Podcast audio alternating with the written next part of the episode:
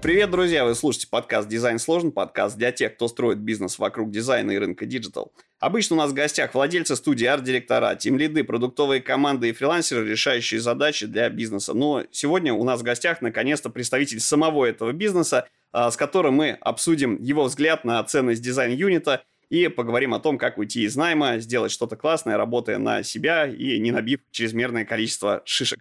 Встречайте, Фарид Абиев, опытный предприниматель, который прошел большой профессиональный путь. У него за спиной работа топом в Леруа Мерлен, в Костораме, Mercury Group, а также классном семейном бизнесе. Фарид также является основателем сети барбершопов Кингстон в Москве и Баку. Фарид, привет! Привет, Павел. Э, рад быть здесь, рад быть в этом эфире.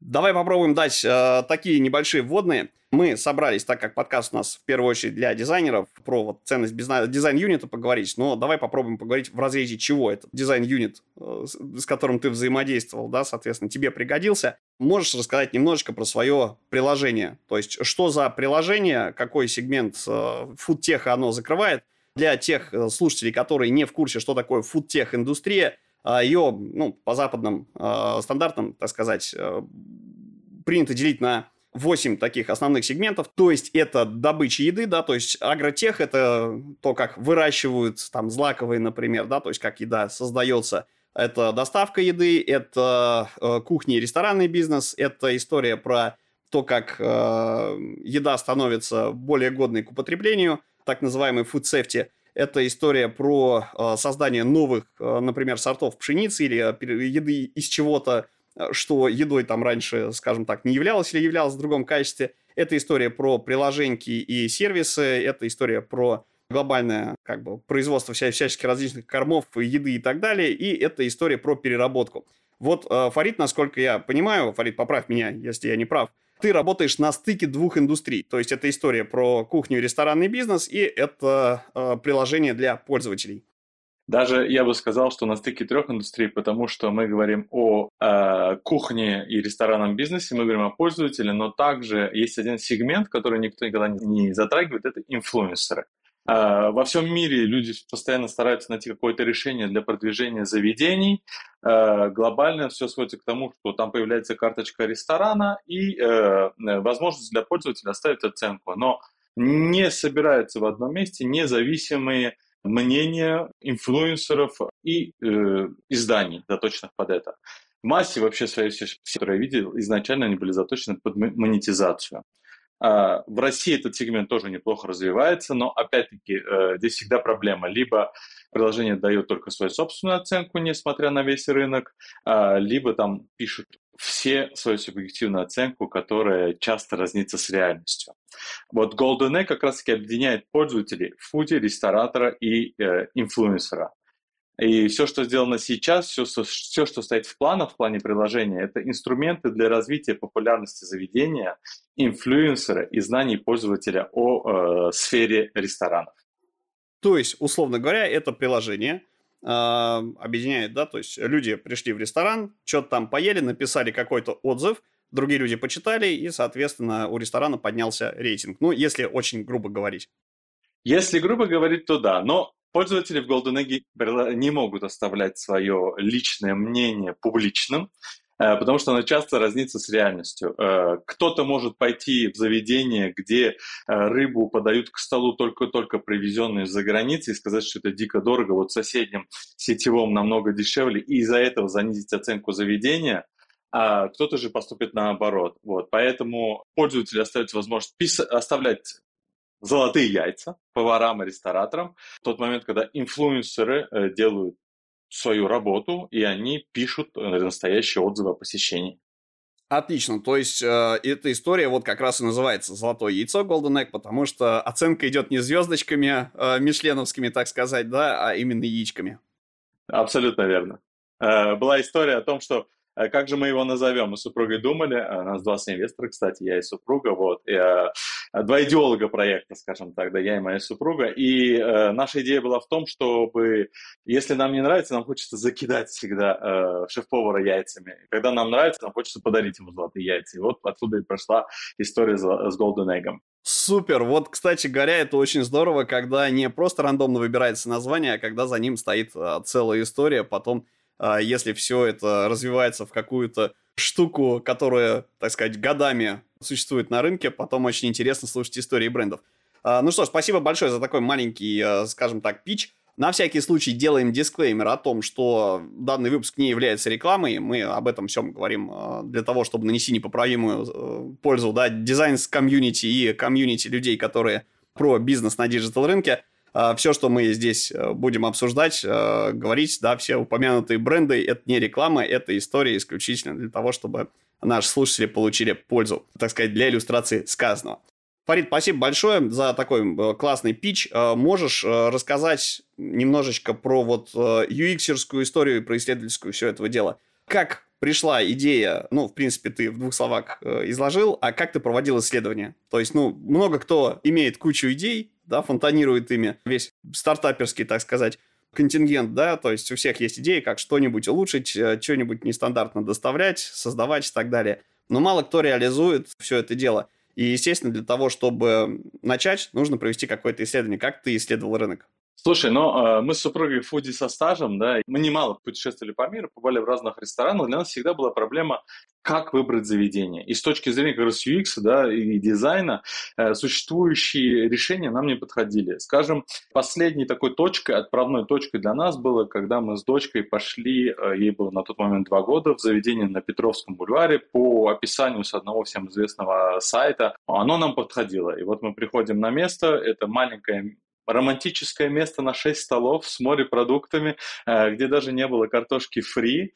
и просто-напросто она не соответствовала нашим потребностям. Э, выйдя оттуда, я начинаю искать, открывать все существующие приложения и понимаю, что с точки зрения, еще раз, моего запроса и, и дизайнерского решения, мне это не подходит. Мне нужно долго копошиться, мне нужно уходить, у меня стоит голодный ребенок. Ну, все закончилось тем, что мы пошли вниз э, в сторону Трубной площади, в одно знаменитое э, заведение сетевое, вот, где всегда накормят и взрослого, и ребенка, и все сделают под тебя, которое начинало с кофе, и сели за столик, за столик там изучал я рынок как потребитель в первую очередь. То есть я смотрел на то, что э, я не единственный, кому нужно такое решение. Я, пере, я скачал все приложения, существующие на нашем и на международных рынках. В Америке я пользуюсь одним, во Франции другим, э, там, в России там, несколькими сразу. Но я до сих пор продолжаю строить приложение, исходя из моих потребностей как простого юзера. Я не дизайнер, я не разработчик, к счастью, наверное. Поэтому я не понимаю, что там нужно написать, чтобы это работало, но я понимаю, какой продукт я хочу в финале.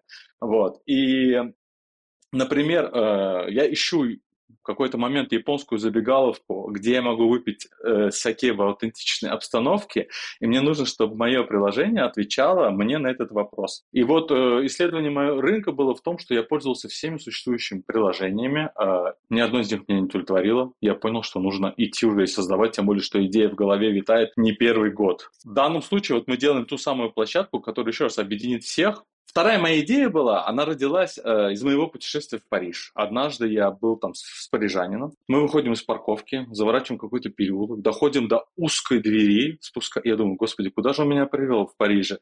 Мы спускаемся вниз, а внизу небольшой ресторан с джазовой музыкой, такой underground, но ресторан. И это было впечатление, которое вот я эту эмоцию до сих пор помню. И я подумал, что в России у нас так много, в Москве, да и во всей России так много небольших заведений, очень симпатичных, семейных, дружеских, но которые никак не развиваются. Вы о них не услышите. Есть гиганты рынка, там э, название из трех букв, из пяти букв. Они, они все занимают, они покупают рекламу. Маленькие не могут пробиться. И для меня было э, такое большое услада для ушей, когда мой друг недавно мне набрал и сказал, что в 10 минутах от дома он увидел через приложение рыбный ресторан, поехал туда, ему очень понравилось семейное заведение. Соотношение качества-цена было великолепным.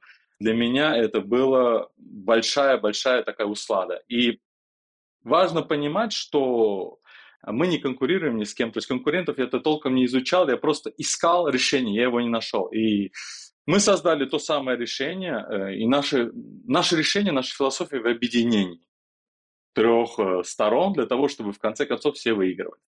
На самом деле это прикольная история, потому что получается, что нашел такой, сказать, ну, есть не голубой океан, а такую нишу, на которую не то чтобы обращали внимание. Обычно как происходит? А у кого-то одного, вот все делают кучу приложений или каких-то сервисов, у кого-то одного выстреливает э, все это дело – а, либо у нас, либо на Западе, а потом все остальные начинают его там копировать и э, исходят из той парадигмы, в которой это приложение создавалось. У тебя а, получается, что история вроде бы как не новая, но она новая именно вот в данном сегменте на нашем рынке. Это классно. Тогда смотри, так как ты э, предприниматель, а совсем не, так сказать, э, исследователь в классическом смысле слова, да, то есть ты запустился, получается, а, на основе своего исследования, то есть его нигде не заказывал, то есть сам вот изучал эти приложения, соответственно, сам как-то пробовал все это дело, тестировал и собрал MVP. А, соответственно, для этого тебе понадобился разработчик и дизайнер. Вот то, что касается дизайнеров, категорически интересная вещь. Вот ты как бизнес, в чем видишь ценность дизайн-юнита, как у тебя с дизайнерами складывались отношения – и, э, наверное, вот все об этом интересует именно твои впечатления. Кем быть должен дизайнер, как он должен себя вести с точки зрения дизайна. А мы уже не, не один и даже не одну сотню, по-моему, выпусков записали в двух подкастах. Вот хотелось бы узнать твое мнение как представителя бизнеса с той стороны так как это первый опыт был вообще выпуска приложения для меня, то здесь я сначала доверился полностью компании-разработчику. И я должен сказать, что первое базовое решение, которое они мне подготовили и сделали, э, хоть то, то яйцо на логотипе вызывало очень много усмешек, но на тот момент оно меня устраивало, потому что изначально я вообще делал базовую штуку для себя, для, для друзей. Вот. А потом я уже увидел возможности, разглядев ее. И вот, возвращаясь к дизайнеру, у меня вообще веселая история с дизайнером получилась, потому что первый человечек, который э, это все делал, все было хорошо, меня все устраивало, но в какой-то момент почему-то он пропал. И куда он пропал, э, никто не знает. Он э, куда-то уехал, переехал, ну, происходили определенные события в стране, видимо, это его чуть-чуть напугало, и он уехал. За ним пришел второй дизайнер, который доделывал, но э, вот я понимаю, боль дизайнера, доделывать за кем-то это довольно сложная задача. И понять чужую логику крайне сложно. Хоть это было, еще раз говорю, очень базовое приложение, там с четырьмя страничками, тремя значками и одним логотипом, но это было сложно третьего дизайнера, с которым я встретился, э, кому я пытался донести свои мысли о том, что мне не очень нравится, как расположены иконки, насколько они удобны в понимании юзера, насколько ему будет эргономично пользоваться и нажимать туда, и по какой логике он пойдет. Он меня послушал, то есть мы записали, перерисовал шрифт, чуть-чуть переместил иконочки, но дальше этого мы не ушли, к сожалению. В UX-дизайне прям вот настоящий такой UX-дизайн мы не смогли пойти. Четвертый дизайнер сразу сказал, что он никогда не занимался приложениями, соответственно, это не его формат, но логотип сделал крутой, мне нравится, я его прям везде на заставке поставил. И, э, и э, сейчас, кстати, я все еще в поисках UX-дизайнера. Для меня это крайне важно, важная должность, важная миссия, когда человек э, участвует в приложении, понимает, что нужно, и строит так, как будто бы он бы каждый день этим пользовался. Вот, э, вот, вот что касается дизайнера. Друзья, хочу, пользуясь случаем, послать, так сказать, запрос во вселенную, в наш комьюнити. А если у вас есть желание помочь Фариду, предложить ему свои услуги, э, собственно, welcome, мы оставим э, какой-нибудь ссылку, адрес для связи. Ну, в крайнем случае, если не оставим, можете в комментариях к этому выпуску написать, собственно, и мы как-то вас свяжем. Я думаю, что это будет полезно обеим сторонам. То есть, Фарид, у тебя получается фактически такой э, не классическая стартаперская история, когда сначала исследуется рынок длительным образом, да, и так далее, а просто э, раз-раз погнали, собственно, да, сделали что-то для друзей, а уже из этого решили сделать, э, ну, монетизировать всю эту историю, и фан превратился в то, что может стать вполне себе классным проектом. Да, абсолютно точно. Я не искал, как говорится, дизайнера, я нашел, в первую очередь, разработчика, который где-то меня останавливал, за что ему безумно благодарен, где-то меня останавливал, за что я хотел впихнуть все невпихуемо, а он меня остановил. И вот здесь я понимаю, что хорошо, что он это сделал, потому что вот когда мы сейчас говорим о UX-дизайне, а одна из первых фишек, которую я добавил это приложение, так как в Москве мы все знаем с парковкой, ну, просто уже беда начинается, был э, valid parking. Он сейчас доступен в очень многих заведениях. Это первая фишка, которая вообще была в этом приложении. И вот недавно мне звонит другой мой друг и говорит, все хорошо, шикарно сходили в ресторан, ты знаешь, что они нашли? Э, хотелось бы, чтобы в приложении было указано, э, что в заведении есть паркинг или валид паркинг или подземный. Я говорю, слушай, ну это же с первых фишек, страница фильтра. И я перехожу туда и сам понимаю, что там, где она расположена, эта фишка не пойдет. И тут я прекрасно осознаю, что э, для всех скажу, что на, на стартапе самом UX-дизайн можно где-то его пропустить. Но чем дальше мы идем, тем он важнее, чтобы люди пользовались и понимали функции приложения. А вот как раз по поводу сбора обратной связи и аналитики, да, то есть получается вы преодолели, наверное, уже там, вариант MVP и наращиваете фичи, уже оптимизируете то, что есть существующее.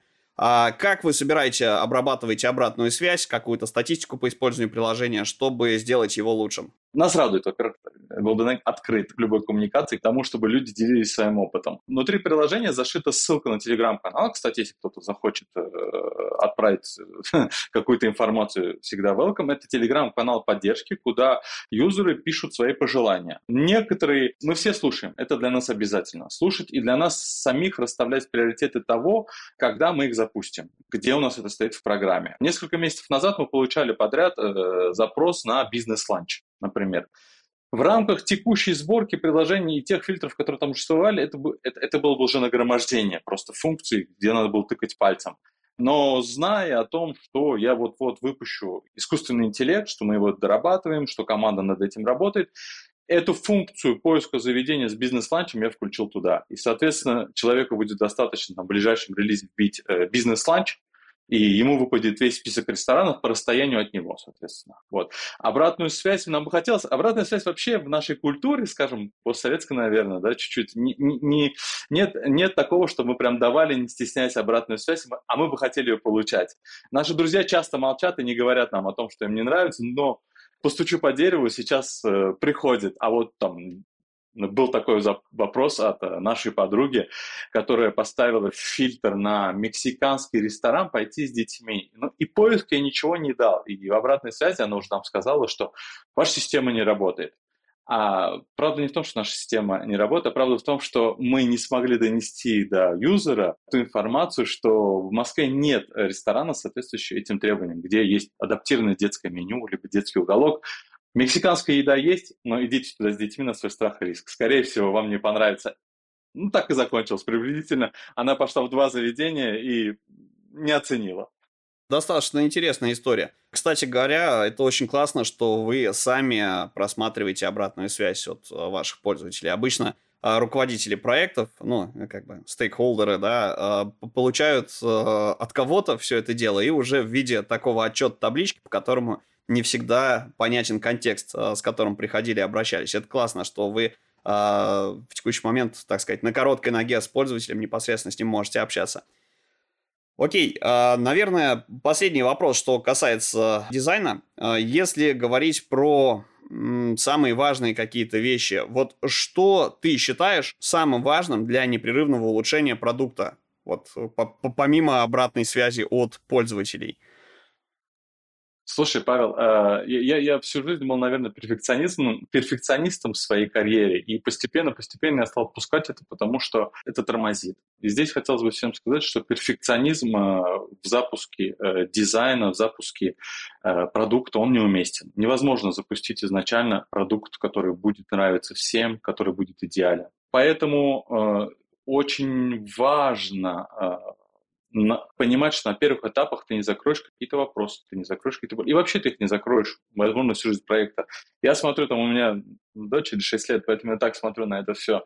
Она родилась, а, Сначала она там э, сама и кушать не могла, и вот мы кормили ее, да, потом она начала сама вилку, э, ложку держать, потом она пошла в садик, потом она пошла в школу, пойдет в школу, потом она пойдет в университет, потом она Э, выйдет на первую стажировку куда-то, где ее все еще придется поддерживать, нужно будет поддерживать, да, потом она уже выйдет замуж, обзаведет свою семью и так далее, да, и вот для меня проект то же самое, это, это бесконечно, вклад человека туда, проект – это твое, твое дитя, ты, ты в него вкладываешься и вкладываешься постоянно. Такого, чтобы ты запустил проект и лег на диван и лежал, а тебе капало, такого нет. Как сейчас я работаю, наверное, я никогда в жизни столько не работал. Я могу точно сказать, что вот когда говорят предприниматели, я работаю 24 на 7, они не врут. Э, мы работаем 24 на 7 с супругой, до ночи согласовываем. У меня был недавно марафон, там две недели назад, сутки не спали, потому что нужно было докачать э, и нужно было это сделать с разработчиком, и онлайн мы сидели в телеграм-канале нашем, да, и переписывались.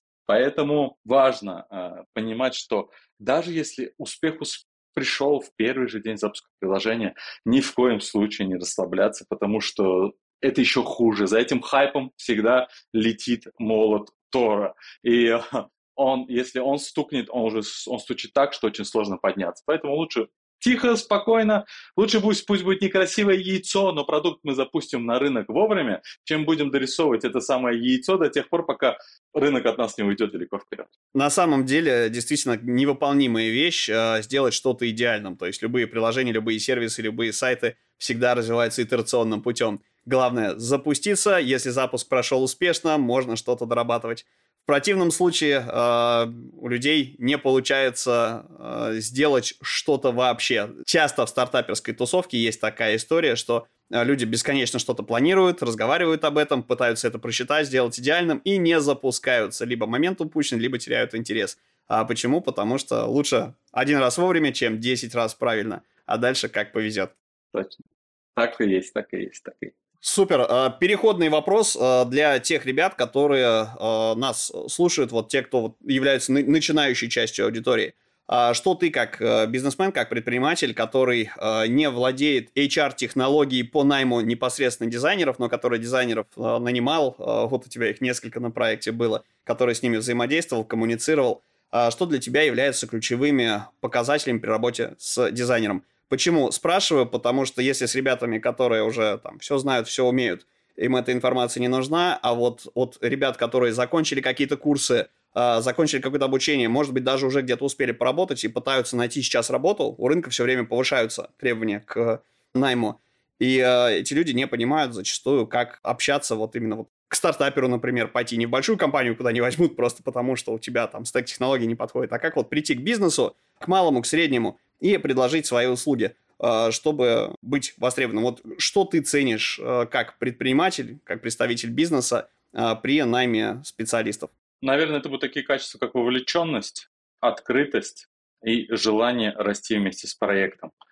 Важно понимать, что когда ты приходишь на проект стартап, тебе не дадут каких-то больших колоссальных денег. Хоть ты и слышал где-то или читал, что там а, разработчик, дизайнер, он зарабатывает столько денег. Это, это, это все сказка для того, чтобы, для того, чтобы сделать профессию красивее. Со стартапом надо жить. Стартап – это то, что рождается, нужно понимать, что ты туда идешь на меньшую зарплату, но там есть потенциал. И сегодня, придя простым дизайнером, завтра ты можешь стать э, шеф-дизайнером всей компании. А завтра ты можешь стать соакционером этой компании, потому что она будет расти, привлекать инвестиции, и деньги, они там. Нужно понимать, что Э, вот это, ну, если тебя интересуют деньги, кого-то они могут не интересовать, кого-то интересуют э, погоны и так далее, но это там дальше. Для этого нужно работать, и независимо от твоего опыта, даже если ты с именем и со всем остальным, все равно нужно для этого работать и продолжать работать. Чуваки с именем намного больше, кстати, ты понимаешь, что для того, чтобы это имя заработать, это полбеды, а чтобы его еще удержать, э, и чтобы оно становилось брендом, это, это, это намного сложнее.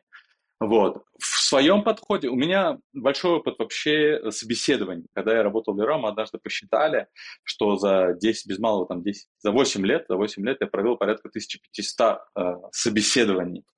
И у меня уже чуйка такая, когда я с людьми разговариваю, я просто разговариваю, понимаю, это, как говорится, родственная душа, готовый с тобой и в огонь, и в воду пойти. Или же это человечек, который сюда пришел, себе имя заработать, там денежек, повафлить немножко, ну, поболтать, там на диване полежать. Это, это, это ты понимаешь. Поэтому для меня не погоны важны, не регалии, а то, насколько человек вовлечен и насколько он хочет пойти дальше.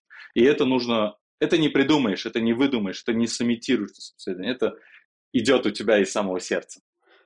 Классно на самом деле звучит. А, если приземлить в практическую плоскость, в принципе, с какого уровня дизайнера ты как а, стартапер готов взаимодействовать? То есть, ну, смотри, поясню этот момент.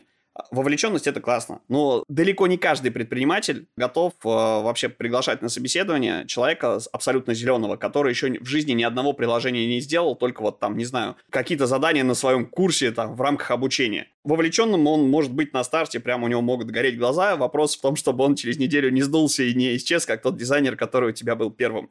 А, да, такой растворился в астрале. Вот а, что еще может являться критерием, как ты а, юных дизайнеров, например, вот если ребят сейчас послушают, решит тебе кто-нибудь написать, какой уровень человека тебе нужен? Понятно, что все хотят зрелых взрослых специалистов, просто вопрос в том, что э, далеко не, не каждый бизнес готов этих самых зрелых взрослых специалистов оплачивать. Какие-то кадры придется выращивать, доращивать самостоятельно.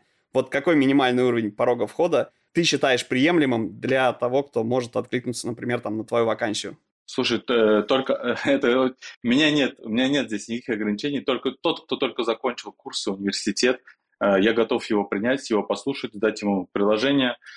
Если он вовлечен, и, кстати, он уже придет и скажет, слушай, Фарид, вот я посмотрел твое приложение, мне вот эта вот кнопочка там, кто ее туда впилил, я не понимаю, но она там вообще не к черту. И тут я пойму его вовлеченность. А уровень его, еще раз говорю, может быть, э, только, с исками сойти. Главное, чтобы он хотел, и это желание было. Я могу дать один пример, там, это не дизайнер, но это барбершоп. Э, я взял одного парня, который хорошо говорил, но очень был вовлечен, все хорошо, но он из, из рук он плохо стриг. Э, и все барберы вокруг говорили, зачем ты его взял, смотри, что он творит. Я говорю, гостям он нравится, руку он набьет, все придет. Э, и так и произошло, действительно, с удовольствием. Э, я, я рад очень за этого парня, потому что он э, на сегодняшний день открыл свой салон, э, он ушел сам на себя работать, осознавая все риски. Вот. И поэтому я говорю, начинающий, проблем нет. Так покажи мне, как начинающий, что ты можешь сделать с этим. Вот придешь ко мне на встречу, покажи мне, что ты сделаешь с этим приложением так, чтобы оно было удобнее и лучше. И мы продолжим наше сотрудничество. Отлично. Я думаю, что мы сняли барьер для ребят, которые действительно не верят в себя, но очень хотят. А, еще раз повторюсь, что ссылочки все мы оставим в описании. Окей, давай попробуем, собственно, теперь перейти к э, ребятам, которые уже все-таки э, являются предпринимателями или хотят уйти из найма. У тебя очень большой предпринимательский опыт, и, э, наверное, ты набил кучу шишек, да, наступил на все возможные грабли за годы работы, как на себя, так и на крупные компании в роли топа. Вот э, можешь посоветовать такие стандартные, э, скажем так, вопросы, которые мы часто поднимаем. Момент первый – это вот как понять, что ты созрел для ухода из найма. Вот ты только что рассказывал про мальчика, который к тебе пришел. Э, он очень хорошо говорил, но не умел. Потом научился и ушел. Вот, собственно, некоторые ребята, они уходят из найма, у них там куча надежд каких-то, да, они прям полны решимости, скажем так, да, то есть, короче, вот я сейчас уйду, у меня все получится, а через некоторое время они возвращаются, у них там комплекс неудачника – потому что не получилось, там деньги кончились, не нашел клиентов столько, сколько нужно, не тот чек, который нужен, в общем, переоценил свои возможности. И вот потом из, э, это приходится выковыривать с психологом. Ну, а кто-то просто в нами остается. Я не говорю, что это плохо, каждому свое, да, просто вот э, есть такой момент. Э, что бы ты посоветовал, чтобы вот, знаешь, как такая лакмусовая бумажка, вот готов я уйти из найма, или это вот мой юношеский гонор, юношеский максимализм, и я еще не готов, еще не освоил там свою, скажем так, профессию или то, чем хочу заниматься – э, до нужной степени. А, если бы я вернулся на там лет 10 назад, когда еще там был в найме, именно там в тех компаниях, в которых хотел работать, я бы пошел бы к психологу на 3-4 сеанса, чтобы он правильно определил, помог мне определить, или коучу, но профессия коуча у нас пока не сильно развита, намного развиты психологи, а, чтобы он помог мне определить мою мотивацию. Какая твоя мотивация, а э, что тебя толкает к тому, чтобы уйти с работы? Ты хочешь больше зарабатывать? Хорошо. А если тебе в этой компании предложат больше денег, ты останешься? А насколько больше тебе предложат? Что тебе нужно? Ты хочешь признания, на деньги тебе все равно? Ну, окей, если тебе предложат другую должность, выше статусом, но при той же зарплате, ты останешься или нет? Ты классный, успешный юрист, но тебе не хватает проектов доброй воли в твоей компании. Ты хочешь уйти из этой компании, но при этом ты хочешь э, у тебя есть семья, тебе нужно продолжать зарабатывать, поговорить с своей семьей. Они готовы снизить свой образ жизни? если ты ответишь «да» на все эти вопросы, ты найдешь поддержку в этих вопросах, то спокойно уходи и иди. Значит, ты готов к тому, что, э, ныряя в этот бизнес, ты очень много лет можешь провести на уровне стартапа, да, и у тебя будут уходить твои финансы. Нужно понимать, что это совсем другое. Если ты уходишь в идею какую-то. Вот я из одной из компаний ушел с идеей, что тогда только бум был доткомов и всех сайтов, и я построил свой сайт. Как пример, я думал, сейчас я сайт запущу, рекламочку куплю, и ко мне пойдут люди. Ну, ко мне никто не пошел, конечно, закрылся с минусом, с большим минусом довольно, да. Такая была интересная, но интересная была история, где я много чему научился, и э, нужно понимать, что если ты уходишь с работы и думаешь, что твоя идея завтра утром даст тебе свободу, даст тебе большие финансы, а, это прямой путь к фиаско. Когда ты уходишь с найма, ты должен первое, что себе сказать и понимать. Ты будешь работать 24 на 7. От тебя требуется стопроцентная вовлеченность, баланс между твоим делом, а, твоей семьей и твоими друзьями.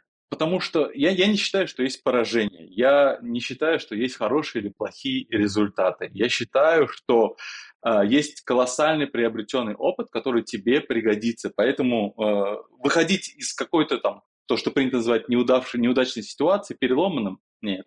Нужно выйти и сказать, это крутой опыт, я молодец, я научился, может быть, через 5-10, а может быть и через год мне этот опыт пригодится там, где я смогу пойти еще дальше. Зато я научился. Ну, то есть, в принципе, нет такого, что человек ушел и сразу все получилось. Ты вот уходил, возвращался, если не получалось, и уходил снова.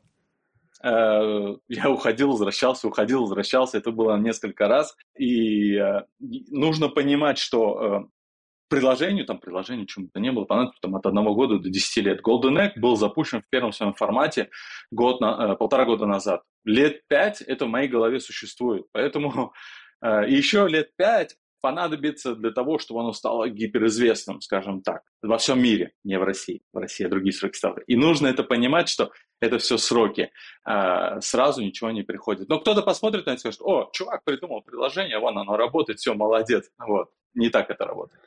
Ну, э, на самом деле, наверное, еще стоит посоветовать не бросаться во все сразу, а что-то одно поднять.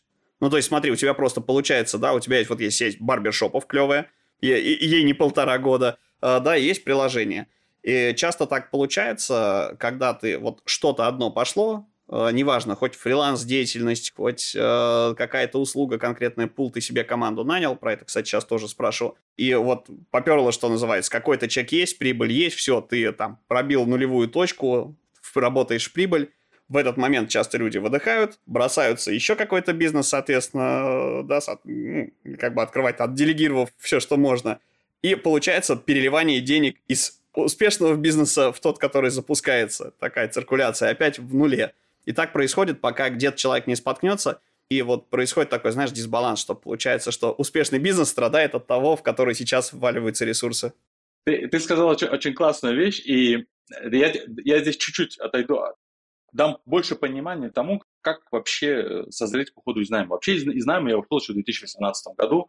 А, у меня было несколько э, бизнесов, которыми я занимался, но я понимал, что все это э, ступеньки к тому, к моей высшей цели. Как образовалась моя высшая цель, вот это вот приложение сегодняшнее? Лет 12, по-моему, 13 назад в Париже Леруа Мерлен собирал в Париже всех топ-менеджеров. Было очень много интересных спикеров, и многие спикеры э, говорили о э, такой вещи, как э, совместная экономика. То есть они постоянно об этом говорили, но они говорили именно с точки зрения экономии. Я, смотря на весь этот бизнес, понимал его больше как развитие экономики, то есть возможность зарабатывать для всех больше денег, да, где ресторан, инфлюенсеры, гастроэнтузиасты растут вместе. Больше заведений, лучше сервис, лучше качество еды, больше рабочих мест. Вот эту экономику разделения я ее увидел так. И меня все время, меня преследовала и идея, какой же проект мне создать, э, который бы отвечал тому образу жизни, который я хочу вести, тому, чем я могу поделиться с другими людьми. И таким образом родился Golden Egg. Но вот сейчас э, из последнего бизнеса я вышел два месяца назад, потому что я понял, что если я хочу, чтобы рос Golden Egg, я должен на 100% перейти сюда. Я не могу быть сразу в нескольких бизнесах. Поэтому не то что на стартапе, а в какой-то момент даже, когда ты уже успешен и зарабатываешь, тебе придется принять это решение и сказать, окей, барбершоп – это такой бизнес, который зависит от того, кто в нем находится. Это твоя проекция. Поэтому ты там быть больше не можешь? Нет. Спасибо, я пошел. Супер, мне кажется, классный дельный совет. Фокусируйтесь э, на том, э, чем хотите заниматься, не отвлекайтесь. В худшем случае не получится. Вот, но вы, по крайней мере, один пожар будете тушить, а не два а, одновременно. Окей. А, смотри, ты а, говорил о важности сбора обратной связи от пользователей, и это действительно классно и очень важно, да, то, что ты в контакте с ними можешь что-то дорабатывать, улучшаться. Как собирать обратную связь от твоих партнеров, клиентов и, ну, наверное, работодателей, да, для тех, кто а, в найме? И вот стоит ли это вообще делать? А, я считаю, да, здесь для меня образцом выступает Рэй Далио, который в своей компании построил, а, инвестиционной компании, построил целую систему а, сбора обратной связи и от сотрудников, и от руководителей, и от клиентов обязательно обратная связь, она способствует диалогу, она способствует развитию бизнеса и способствует э, развитию взаимоотношений, что есть самое главное, особенно вот в таком бизнесе, о котором мы сегодня говорим, да, и в дизайнерском бизнесе это важно. Это важно э, развивать взаимоотношения и быть открытым к обратной связи. Вас никто, меня никто не заставляет тут же делать то, что мне говорят, или то, на что жалуются, потому что кнопочка не там. Нет, но я это запишу, я об этом подумаю. Возможно, они правы. Возможно, без этого я буду э, зашорен и не увижу того, что сделает меня еще успешнее. Поэтому и от партнеров, и от клиентов, и от работодателей важно собирать. И важно быть, ну, им самим говорить о том, что вы открыты, я открыт. Чуваки, я открыт, давайте, расскажите мне, что я из себя представляю, что вы обо мне думаете. И тут рождается та самая, та самая правда. Ох, ну я здесь, вот если говорить про партнеров и клиентов, то да, про работодателей на самом деле не всегда так. Но если ты напрямую работаешь с владельцем бизнеса, если это какая-то маленькая компания, то там все классно и по-семейному. А зачастую просто, знаешь, вот есть эта манипуляшка, когда у тебя руководитель, который такой менеджер, так сказать, с веслом или с плетью, да, он, чтобы люди не расслаблялись, зачастую ограничивает эту э, обратную связь, она в формате, что э, если ты хорош, то, ну, как бы, ты ничего так справляешься, но можно и лучше, знаешь, такой с целью э, замотивировать. И я, я здесь тебе скажу, ты сейчас озвучил ту мысль, которую я записал себе где-то две недели назад, когда я понял, что мы растем и растем по экспоненте. Я понял, что э, важно оставаться маленькими, превращаясь в огромную компанию. Вот, вот эта вот близость семейная в менеджменте в компании, она должна оставаться. Это э, один из моих мото на ближайшие, на, на, на ближайшие годы. Интересное, классное мнение от себя. Еще могу порекомендовать такую историю. Э, собирайте обратную связь сразу, не до момента, когда у вас планируется какой-то длительный разрыв отношений или общения. Это для ребят, ты просто сейчас ну, вот, упомянул Рэя Далио, да, как бы. Понятно, что когда у тебя огромная инвестиционная компания, у тебя куча сотрудников, там какая-нибудь CRM есть, в которой есть, ну, да, не CRM даже, а какая-то вот история со сбором этой самой обратной связи, опросники, все дела – а, там какой-нибудь, э, какая-нибудь штука, которая меряет КСАТ, да, рейтинг удовлетворенности. А, но если мы говорим про а, ребят, да, там, в найме или про маленькие компании, это делать зачастую бывает трудновато. Или даже если ты как бы линейный сотрудник, работаешь в какой-нибудь корпорации, и ты решил увольняться по любым причинам. Вот душно тебе стало, не обязательно, да, там, на себя работать, просто, может быть, для перехода в другую компанию – есть вот такая засада. Ты когда увольняешься, если ты это делаешь полюбовно, все классно, тебе, как правило, руководитель говорит, что, слушай, вот любые рекомендации, а тебе эти рекомендации нужны будут месяца через два. И если ты их сразу не возьмешь, ты через два месяца, в лучшем случае, если ты найдешь там, как связаться с этим руководителем, э, да, как бы ты к нему стучишься, и получаешь вот эту вот неприятную историю. Причем это и с хорошими людьми, скажем так, да, ну, в смысле, с, с вполне себе милыми и активными, и с теми, кто не очень хороший всегда э, вот в большинстве случаев один и тот же ответ. Типа, ты сам рекомендации себе напиши, а я подмахну, что называется. Вот э, что бы ты посоветовал в такой ситуации? Слушайте, ну, э, хотел бы обратиться, обратиться к всем слушателям. Слушайте, но если э, руководитель вам говорит, сам себе напиши, то изначально здесь какая-то была атмосфера недостаточной открытости, когда человек говорит, в лицо, что я готов, я открыт, как жаль, что ты уходишь, на самом деле где-то он рад. А, я думаю, что, ну, если вам, если предлагают тебе это сделать, написать рекомендацию, он подмахнет, куй железо пока горячо. Пиши эту рекомендацию, дай ему подмахнуть, забирай с собой этот листок, он тебе пригодится. А все, что остальное, все, что касается внутренних эмоций, эго, ну, да, это обидно, когда ты видишь эту личинку человека, личность человека, вернее, прости. Но окей, это так, это жизнь, каждый из нас разный. Взял нужный тебе документ и, и пошел делать дальше свое дело, строить свою жизнь. Супер. Мне кажется, вполне классный, достойный ответ. Смотри, еще замечательный вопрос, который часто тоже у людей возникает. То есть, смотри, вот ты уходишь из найма, ты какую-то штуку запустил, у тебя возникает две вещи. Если у тебя тема пошла, ты работаешь 24-7, у тебя 24 часа, из которых ты активно можешь быть на протяжении там полгода, часов 14-16, не больше, потому что еще спать и кушать нужно. Вот, да. То есть откусывая от сна куски какие-то. И э, рано или поздно ты приходишь к тому, что все, ты созрел, ты больше не вывозишь, тебе нужно делегировать кому-то свои обязанности, какую-то часть работы. Э, пишешь какой-то регламент, вроде бы, вроде бы даже людей начинаешь там собеседовать, нанимать, ну каким-то образом ты себе заимеешь этого вот человека, которому это все передашь, скажем так. И вот здесь наступает ключевая вещь, которая, в принципе, ломает э, иногда даже опытных ребят. Очень больно от себя отпустить какие-то штуки, потому что человек, которого ты найдешь, он э, со стороны, он вне контекста того, чем ты занимаешься, и он 100 из 100 процентов, что то, что делает он, если это часть твоих обязанностей, это будет, он будет это делать хуже, чем ты на первых порах. И у тебя постоянно возникает вот эта история, что отдай работу, я ее сделаю, сейчас покажу, как надо. Да? То есть вот как научиться бить себя по рукам, э, не знаю, что здесь нужно, там, психолог, какие-то рекомендации, может быть, какая-то практика, чтобы людям научиться доверять и чтобы их при этом контролировать. То есть вот написал регламент, и ты пока итерационным путем несколько раз человеком не укажешь на ошибки, не дашь регламент, чтобы он с ним вот ознакомился, и пока вы не выработаете вот эту вот систему, оно так и будет происходить. А тебе, как руководителю, нельзя допускать того, чтобы работать за людей. И вот как не допустить этой ошибки? То есть как отпустить от себя это и как это контролировать?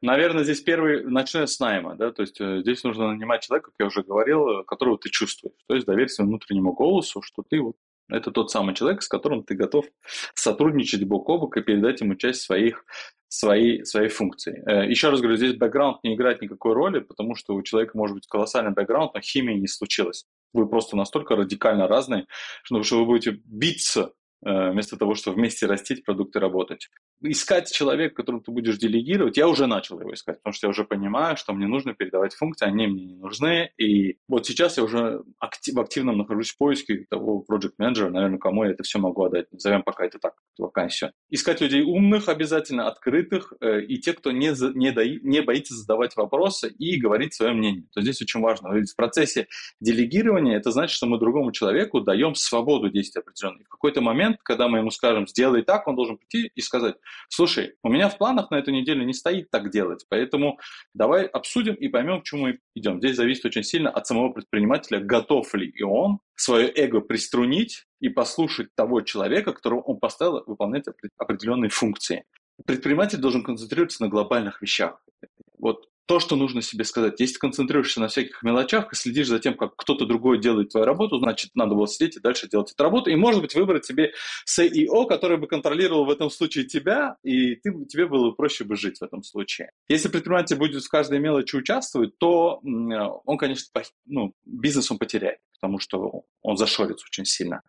От ошибок не застрахован ни владелец бизнеса, ни наемный сотрудник. Нужно понимать, э, что каждый имеет право на ошибку при, случае, при, при условии, что он ее больше не повторяет. Вот это очень важно. Неисправимых ошибок не существует.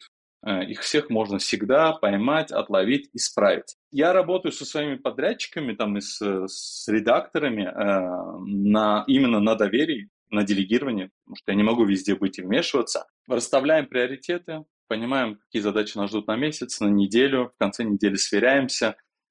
Бывает иногда, мне хочется, я вижу что-то там, ну, скажем, пиарщики что-то. Я хватаю телефон, начинаю писать сообщение, потом я жду 10 секунд, дышу 10 раз, стираю это сообщение, думаю, а ничего же не произошло. Ну, публика не отреагировала, все нормально. Ну, это тебе так показалось, потому что ты видишь мир своими глазами. Э, хочешь узнать, что думает человек, залезь в его шкуру. Да? Они делали тоже, у них были какие-то соображения. Поэтому в делегировании важно слушать, Важно не мешать людям э, выполнять поставленные перед, перед ними задачи, и важно не быть э, тем самым э, ветром, который постоянно меняет направление. Ты идешь, ты выбрал, вон твоя цель, она далеко. А по ходу путь он может меняться. Поэтому делегирование это страшно. А еще когда вы начинаете делегировать людям, они тоже боятся, кстати, брать эту ответственность на себя. Но с момента, когда все поняли, что никто никого не будет ругать, все нормально, все это процессы, все строится. Никто, как говорится, ну, не умер, жизнь идет. А делегирование становится отличным помощником в развитии бизнеса. Ну, то есть, опять же, люди должны быть все ответственны. Ответственность это не в смысле, что я боюсь брать на себя какие-то обязанности, да, и не посыпаю голову пеплом, если, ну вот, я накосячил. Ответственность это желание исправить содеянное. Готовность исправлять. Да, да. Отлично. И признать, что ты, я накосячил. Признать, я накосячил, да, бывает, кто же не косячит. Я накосячил, я это сейчас исправлю. И не, бежать, кричать, я накосячил, спасите меня, это, это тоже, это, это фиаско. Это тоже конец всех отношений, поэтому. Накосячил, придумай, как тебе исправить. Приди к владельцу компании, скажи, слушай, владелец, я накосячил здесь, но вот мой план. Он посмотрит твой план, скажет, молодец, я бы здесь бы добавил, может, еще этот пункт, и вперед. Фарид, спасибо большое. Не могу не спросить, вот само собой подразумевающийся, напрашивающийся, так сказать, вопрос – а, смотри, э, если мы говорим про реальную жизнь, ну, как бы, понятно, что в нашем идеальном сказочном мире э, там все люди, они ответственные, да, кто, кто безответственный, он сам уходит, э, значит, с горизонта и канул в лету, да, кто ответственный, он растет, развивается вместе с нами, э, в общем, все классно, но если говорить про реальные ситуации, понятно, что без сбоев не бывает, и даже с очень хорошими людьми мы умудряемся иногда испортить отношения. Например, у тебя нет времени, горят дедлайны, сроки, э, вот все нервничают, и ты на нервах, там, не знаю, взял, наорал на сотрудника, например. Или у тебя какой-то человек был, ты его за уши тащил, э, вы с ним не срослись ментально, ну, то есть казалось, что вас ждет светлое будущее, а вот он как-то вот, ну, как-то химии, как ты говоришь, не произошло, и с ним нужно расставаться. Вот как можно не портить отношения с людьми, если у нас с ними конфликт произошел? Потому что если мы просто на кого-то наорали, условно говоря, и это произошло вот сегодня, мы можем просто прийти и извиниться. Э, да, то есть у человека обиды не останется, вот все. Извинился, сказал, что э, сорян, э, вот был неправ, извини, пожалуйста, я тоже живой человек. Но если это происходит, когда у тебя много сотрудников, или когда у тебя есть разрыв, вот гэп между тем, когда это произошло, и, допустим, только через неделю ты про это там вспомнил или вообще забыл, а у человека на тебя зуб, что называется, заточенный остался – вот как не портить отношения с людьми, а если испортил, то что с этим можно сделать? Ну, чтобы кармически было хорошо. Хороший вопрос про карму. Э, там за свои, сколько мне, 25 лет там найма и опыт предпринимателя, конечно, случалось, и до сих пор случается иногда, там, срываешь, но сейчас, ну, в последнее время, кстати, мной вообще этого не случается, но как предприниматель предпринимателю я скажу, что очень важно э, подойти и извиниться, если ты сорвался на человека, потому что в любом конфликте виноваты всегда оба, нет такого, что виноват только один человек, да, это как и в браке, как и в дружбе, как и в, в, в любой сфере нашей жизни, виноваты оба, потому что один не досказал, второй не доспросил, и один день мы пришли к тому, что дедлайны сгорели, э, руководитель не контролировал, все прошло мимо. Поэтому вот здесь снова обратная связь. Очень важно получать всегда и не бояться получать обратную связь и получать эту обратную связь от сотрудника. Не стесняться спросить у руководителя, правильно ли ты понял задачу. Для руководителя не стесняться задать наводящий вопрос. Часто, когда мы в бизнесе мы делаем, слушай, ну давай переставь этот стол туда. Какой стол? Куда переставить? Какой день это нужно сделать? Ведь у человека на руках, на руках уже есть задачи. Вот, и ни в коем случае не замалчивать, всегда говорить, всегда разговаривать. Мир не, не, ни в коем случае не розовый, конечно. Ты можешь, есть люди, с которыми можно говорить до потери пульса, это ничего не даст. Если ты понимаешь, что ты к этой ситуации подходишь, мы имеем еще такую тенденцию, да ладно, да это Ваня, мы с ним уже столько лет. Нет, Ваня прекрасный человек, но прекрасный человек – это не профессия, она не подходит. Имей э, силу и волю попрощаться красиво с Ваней, дать ему шанс в жизни преуспеть в другом месте. Фарид, спасибо огромное, мне кажется, золотые слова. А, значит, последние пара вопросов буквально. Момент первый для тех слушателей, которые заинтересовались, вот, которые до сих пор дослушали, которые начинающие, а, так сказать, дизайнеры.